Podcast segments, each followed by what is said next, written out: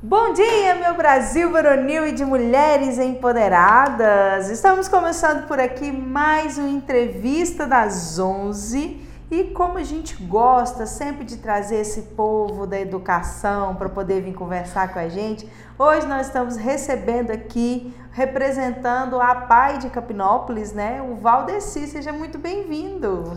Bom dia a todos, né? Desde pela segunda vez, né? Pelo uhum. convite. Então a gente fica muito lisonjeado pelo convite de estar aqui mais segunda vez na rádio. Que ótimo, seja muito bem-vindo novamente, né? Obrigado. E como a gente falou, falei até ontem, né, no programa, nós gostamos de receber o pessoal da escola, até porque tem dois anos que as escolas estavam paradas, né? E agora voltou tudo. Como que tá, o que que tá acontecendo, né, dentro nos bastidores dessas escolas? Parado em termos, em né? Em termos, né? Parado assim, do presencial, mas é. continuou a pandemia inteira, todo mundo trabalhando, Isso. se desdobrando para poder dar conta de atender essa essa demanda, demanda. que estava aí, né? E agora voltou a parte presencial, né? Bem lembrada aí que realmente não parou, sempre continuou. E queria que você falasse para nós hoje, vamos começar do início, né? Para quem ainda não conhece o que, que é a PAI, qual que é o tipo de serviço que é feito lá, que por sinal a PAI de Capinópolis é muito bem é, equipado, eu acho uma, a escola é uma gracinha. Então, assim, vale a pena a gente sempre falar para quem nunca ouviu falar da PAI. Conta pra gente como que é o funcionamento da PAI de Capinópolis hoje? Então, nós temos a Associação de Pais e Amigos Excepcionais, uhum. que funciona dentro da escola de ensino especial, né? Então, nós temos lá um fisioterapeuta, né? uma psicóloga, uma assistente social, né? Temos agora o projeto do Centro Dias, que são aqueles meninos que já passaram pela fase de alfabetização, uhum. que ficam agora na escola, que é o grande preocupação da família, o que fazer com esses meninos, né? Uhum.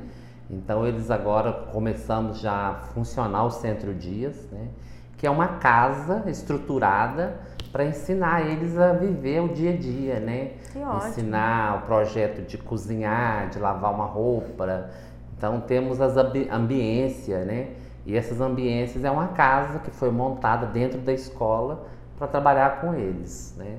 Estamos com a nossa capacidade máxima, que nenhum saiu. Quantos alunos nós, tem lá? Hoje? No Centro Dias nós temos 36, estamos 36. 36, então estamos com a nossa capacidade máxima, né?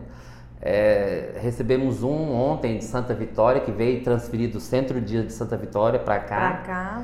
Então, assim, estamos muito contentes com tudo que está acontecendo, né? Fomos contemplados agora com uma verba de 250 mil de Eduardo Barbosa para a construção do nosso refeitório. Uhum. Recebemos a notícia ontem pelo nosso presidente Everaldo. Então, estamos muito felizes com tudo que vem acontecendo na nossa escola.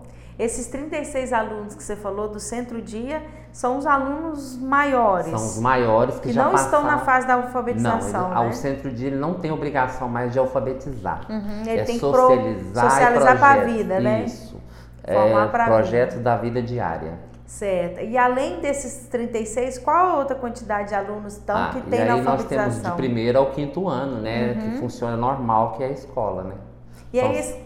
65 no 65. total. 65. É. E eles vão todo dia? Todos os santo dia, desde. De segunda a sexta-feira batendo sexta crachá lá.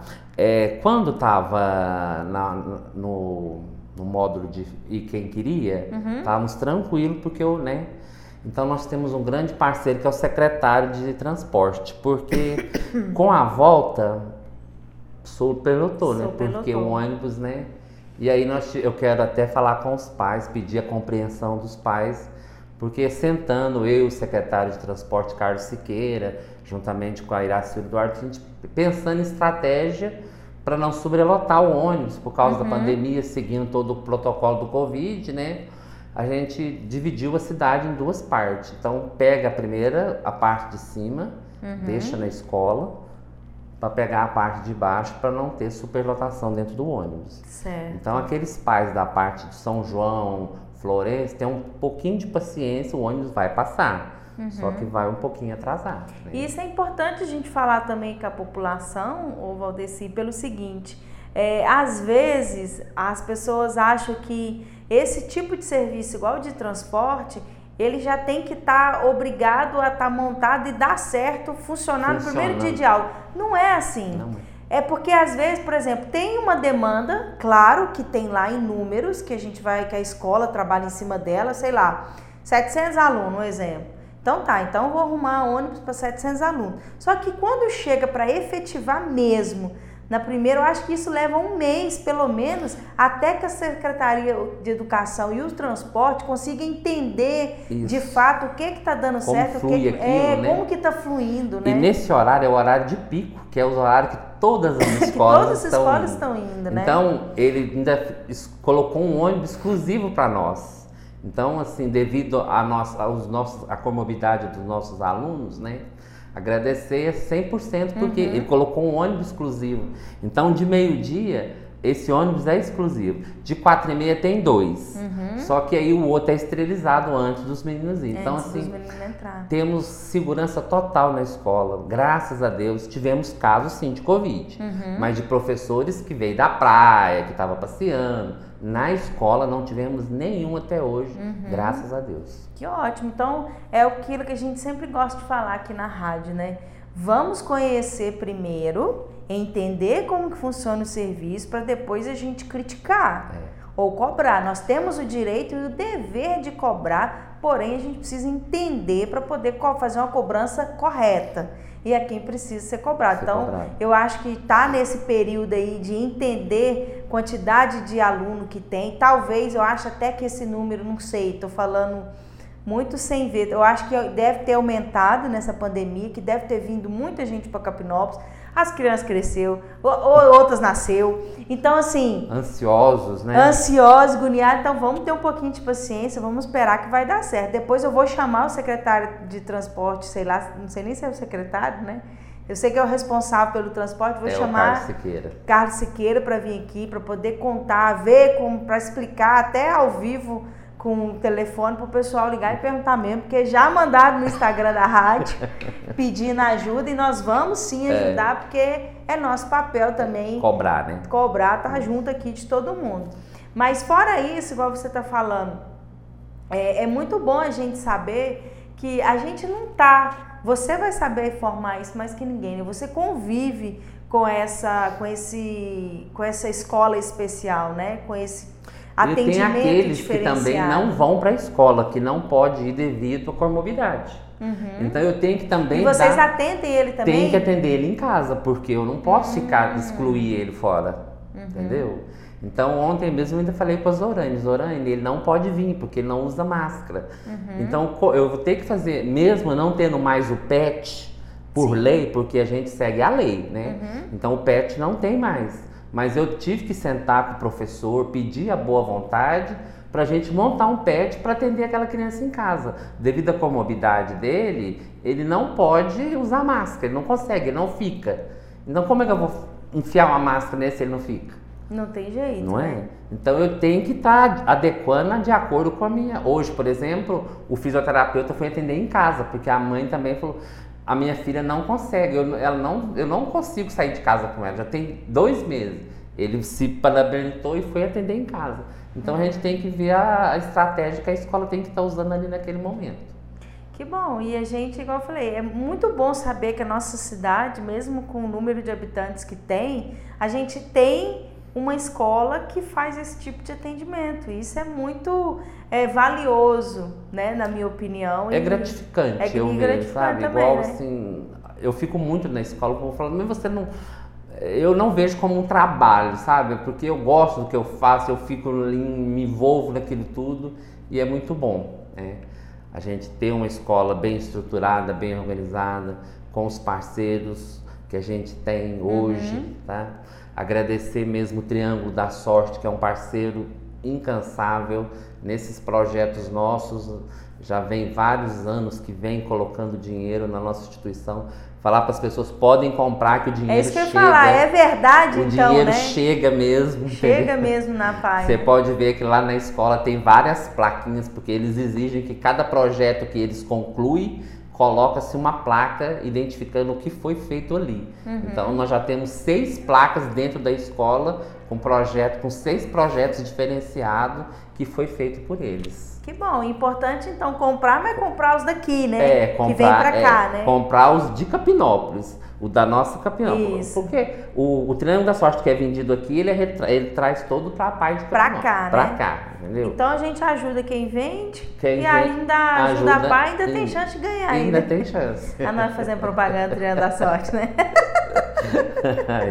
Mas tá bom, importante. Em relação assim à, à formação pedagógica das crianças que estão lá, você falou, acho que até quinta série? Quinta série. Até, até quinta série. Ano. Como que é essa formação? Como que é esse currículo? Então, ele é, a gente recebe o currículo normal de todas as escolas. O que é comum para todo mundo. Comum para todo mundo.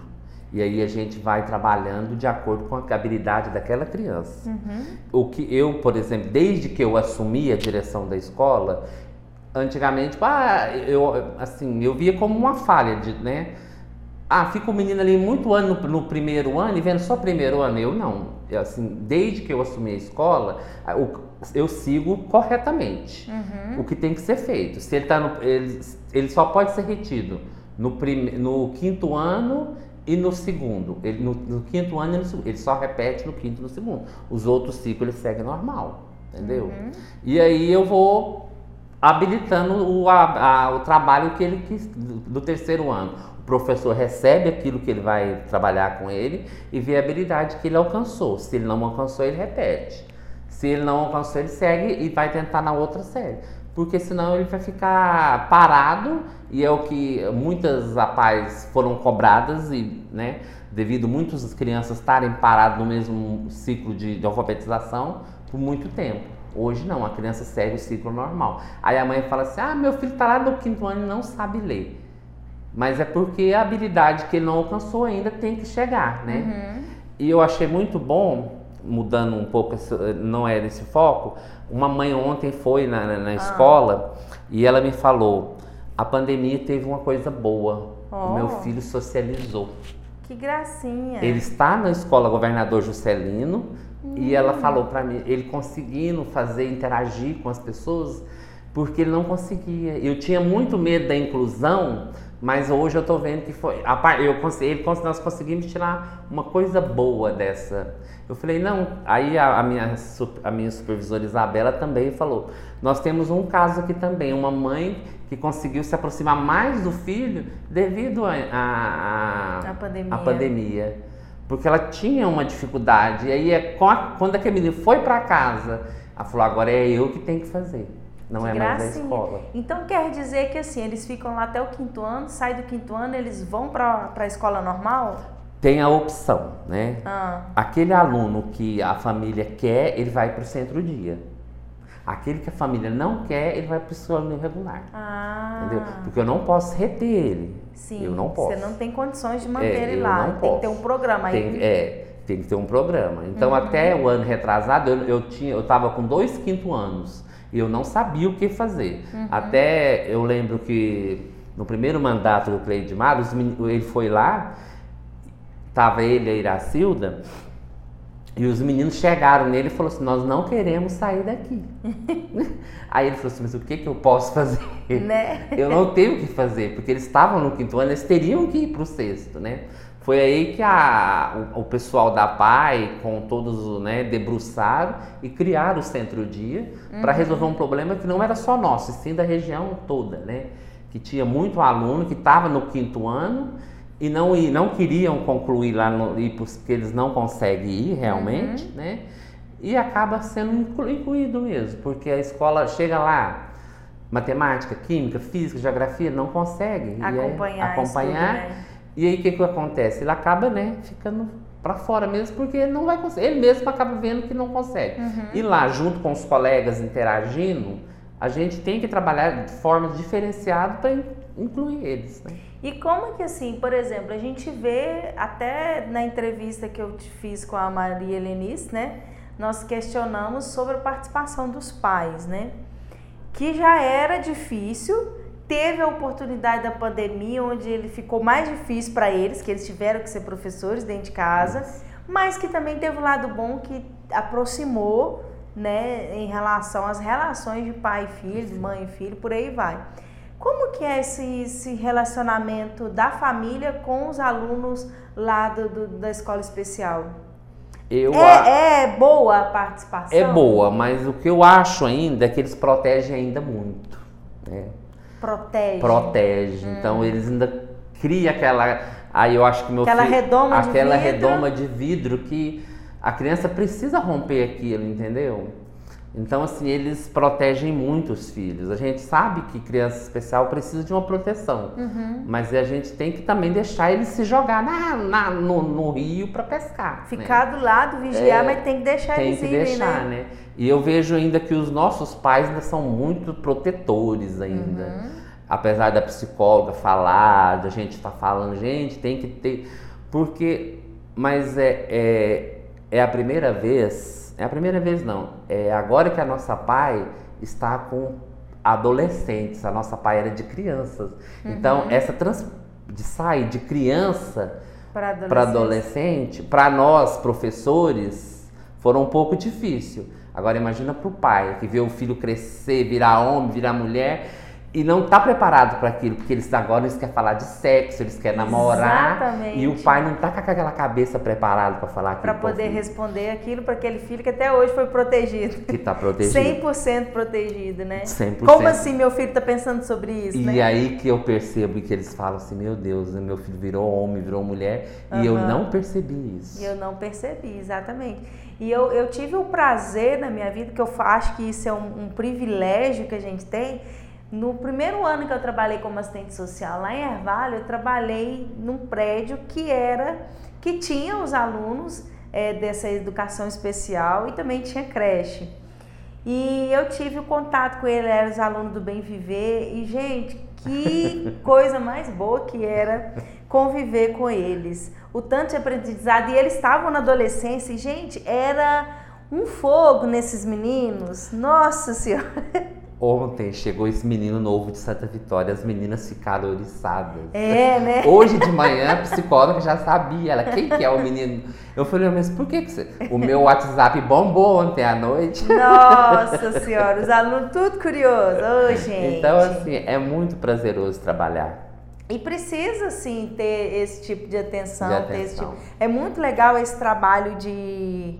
É, do centro-dia, né? De formar, formar. eles deixar eles fazerem, fazerem atividades é. normais de casa, que talvez dentro de casa o pai ou a mãe não ou o responsável não vai deixar. É, não vai deixar. Não vai acreditar que ele então consegue vai deixar fazer. o arroz queimar. Igual no dia eu fui, na, eu fui essa semana falar para eles, gente, a gente precisa sonhar e sonhar junto com vocês. O que, que vocês querem sonhar? Uhum. Porque a gente precisa sonhar junto com vocês. Só o nosso sonho não vai ser bom com vocês junto que vai ser melhor. Uhum. Então aí eles começam a rir, falar, ah, já pensou arroz queimado, não sei o quê. Mas isso é engraçado, a gente tem que rir e ver as coisas diferenciadas, né? São coisas que acontecem no dia a dia, de, dia qualquer um. De qualquer um, né? Não só da pessoa especial, mas de comum, né?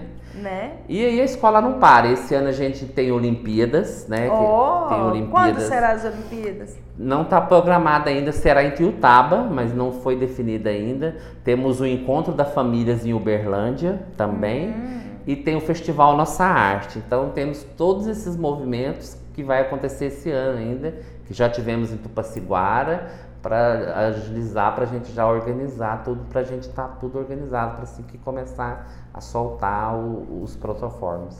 Que ótimo! E eu falo assim, não sei se você já assistiu uma série da Netflix chamada Atypical. Não, Atypical? Atypical, é. é de, ela conta a história de um rapaz que tem autismo. E é muito boa a série. Ela mostra ele, ele com os sonhos dele. De repente ele falou, a segunda temporada, por exemplo, fala que ele quer ir para o Alasca. Ele, a Antártica, Antártica, Antártica, ele gosta de pinguins. Pinguim. Então, e ele faz, e os pais dele, e é muito legal essa série que ela mostra muito o comportamento da família. da família. Ao mesmo tempo que a mãe tá lá super protegendo, o pai tá lá deixando, dando trela para é, ele ver até onde ele vai, mas ao mesmo tempo todo mundo Olhando, né, acompanhando, né? né? Não protegendo, mas estando ali para caso de algo errado eles conseguirem amparar. E vale a pena quem quiser assistir essa série, gente, vai no Netflix, procura Atypical Escreve atypical com o I é com Y, com atypical. Procura, porque é muito legal, é muito ver. bonitinha a série. E assim, é onde a gente consegue, porque eu acho que todos nós temos que ver. A gente precisa entender, entender né? como é. que é, como que vive. Eu acho que fica aqui, não sei nem se eu posso convidar, né? Mas que fica aqui o convite para ir até lá na escola. Não, né? a escola está de portas abertas para quem quiser conhecer é, ver a nossa realidade, ver o que, que a gente tem, ver uhum. os nossos projetos, que tipo de parceria que a pessoa quiser participar. Isso. Estamos de porta Ver, abertas. como se diz, né, o Valdeci, ver o grandioso trabalho que toda a equipe faz com o pouco que tem, que, que a gente sabe tem. que não é, que os investimentos não são não. o necessário é. ainda, né? Mas o tanto que vocês fazem, eu já Fui lá, tive o prazer de ir lá várias vezes, eu acho. Já é, toquei numa missa lá uma vez. recebeu agora também uma outra verba do governo federal que a gente. Eu até fiz um agradecimento ó, aos parceiros que trabalharam há muitos anos na instituição, né? Porque foram 32 mil que a gente recebeu do governo federal só para equipar a sala do AEE, uhum. né? Então é uma sala que é para trabalhar somente com, com as crianças. Então foi muito bom. Esse, essa verba chegou, a gente já gastou e mobiliamos a sala toda, agora estamos esperando esses 250 mil para fazer o prédio, porque o que já está dentro já foi comprado, né? Oh, agora, ótimo. Estamos, agora vamos lá fora, vamos né? Vamos organizar o prédio para receber, mas está muito bom. Cadeiras coloridas, mesa redonda. Então, uhum. Então, veio tablet, notebook, vários jogos, muito bom mesmo. Condições de trabalho, né? E foi pela primeira vez que a gente recebeu essa verba do governo federal, então... E assim, eu vou falar com você de novo, e assim, para quem tá ouvindo, coisa que eu sempre faço, vocês vão me chamar até de chata. Esse ano é ano eleitoral, temos que prestar atenção sim em qual deputado nós vamos votar, gente. Não adianta votar no deputado lá do quinto do canto do, aqui, do né? país, que nunca apareceu em Capinópolis. Por quê? São deputados que vão trazer verbas para a cidade, seja no projeto como esse da PAI da Educação Especial, seja qualquer outro projeto, ou seja até mesmo para o município, o município poder fazer, arcar com despesas que não são previstas. É. Então, né, você prova Pro disso nossa. que recebeu. Não estou fazendo campanha para deputado A ou B, estou fazendo para a gente olhar, olhar assim. Sim. Pesquisa, qual deputado que veio aqui em Campinópolis, quantas que vezes, conhece, quantas né? vezes veio, é. quantas vezes já trouxe recurso, já trouxe verba. Isso é importante. A gente precisa ser parceiro dos deputados, mas dos deputados que vêm aqui. Porque não adianta, eu estou aqui fazendo o meu trabalho, mas uhum. se eu não tiver um recurso, eu não vou resolver. Não tem não jeito. Vai, né? Não vou fazer nada, é? porque eu não tenho da onde tirar. Então, assim, eu agradeço muito mesmo ao Everaldo que fez, é, fez o projeto. Eu nem sabia, ele fez, mandou. E ele falou assim: quem que é o deputado? Eu falei: Eduardo Barbosa, deputado das Rapaz. Ele fez, mandou e estava lá, né? E ele falou: não, eu vou. Aceitou o projeto, então foi muito bom. Então a gente tem um presidente atuante é, eu sozinho não, não faço nada. O presidente é o Everaldo, é para quem não conhece, é, né? O Everaldo, que é o presidente da PAI, ele está sempre lá nos ajudando e trabalhando muito com a nossa causa. E outra coisa importante para vocês entenderem em casa é o seguinte: se a, a, o centro educacional, né, se, se a escola recebeu tal verba, gente, é porque a documentação da escola está em, em dia. dia. Em dia. Então, assim, é mais uma certeza que nós, Prestação enquanto. de contas. É, exatamente, que nós, cidadãos, temos. É mais um ponto que a gente tem para poder avaliar se o recurso que está sendo empregado está sendo usado ou não. Porque se a escola recebe recurso é porque ela está em dia, tem faz prestação de conta e o dinheiro é revestido sim. sim. Então, que fiquemos atentos a essas coisas que é igual, eu adorei saber que, que o, como é que chama o negócio da sorte? Triângulo da sorte. O triângulo da sorte funciona, então funciona. assim, já fica até mais à vontade para poder comprar, porque eu sei que ou vou ganhar ou vou ajudar, vou ajudar. Uma, uma, instituição, no caso a nossa aqui de Capinópolis, né? Então vamos ficar esperto, acho que é, hoje, em 2022, né, nós estamos no ano que, num, num tempo de vida que não dá mais, não, não, não tem pode, desculpa né? não mais tem. da gente ser bobo. É, né? A informação tá aí, tá aí, o jeito de chegar até essa informação tá fácil para todo mundo. É. Então, que possamos fazer desse ano eleitoral um ano diferente, diferente. daqui para frente com políticos novos, política nova. Nós não podemos mais errar, né? Não, não dá para errar não mais dá. não, porque a consequência é alta. É alta.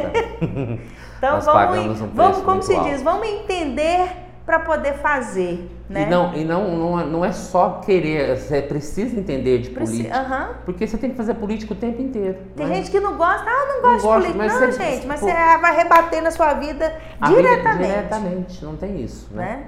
Então... Eu praticamente gosto, porque eu, eu sou historiador de formação, hum. mas é, é, é, a vida da gente, né? É desse jeito. Então, pra gente encerrar, você tem mais alguma coisa importante? Você gostaria demais, né? de falar? Fala nada. Desde eu queria agradecer a família da família Paiana, os meus funcionários, a minha equipe de trabalho, os motoristas que carregam uhum. os meninos, porque eles têm um carinho especial com os meninos, tá? O Erivan, o Marcos, então assim, são pessoas muito atenciosas com os nossos alunos. Que ótimo, a gente fica muito feliz por isso e fica o nosso agradecimento para eles também, que se eles estão atendendo bem, então tem todo um agente aí por trás que faz acontecer e a gente fica muito feliz por isso. Obrigado. Certo? Então, nós mais uma vez, nós muito obrigado por ter aceito o convite. Fica as portas abertas, você falou que tem um monte de projeto para acontecer. Quando for para acontecer, pode chegar pode por aqui, chegar.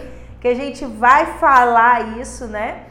Para poder chegar no ouvido de todo mundo e cada vez mais a gente conhecer o trabalho de vocês. E parabéns novamente, porque, gente, eu estou entrevistando aqui o Valdeci e vocês não vê o brilho que sai do olhinho dele na hora que ele fala da pai. É muito bom. Isso é muito bom saber que a gente tem pessoas que trabalham com amor, né? Claro que a gente recebe salário, a gente está lá, a gente precisa trabalhar, mas quando a gente faz a coisa com amor, fica muito melhor. Melhor. Passa muito mais gostoso. Muito.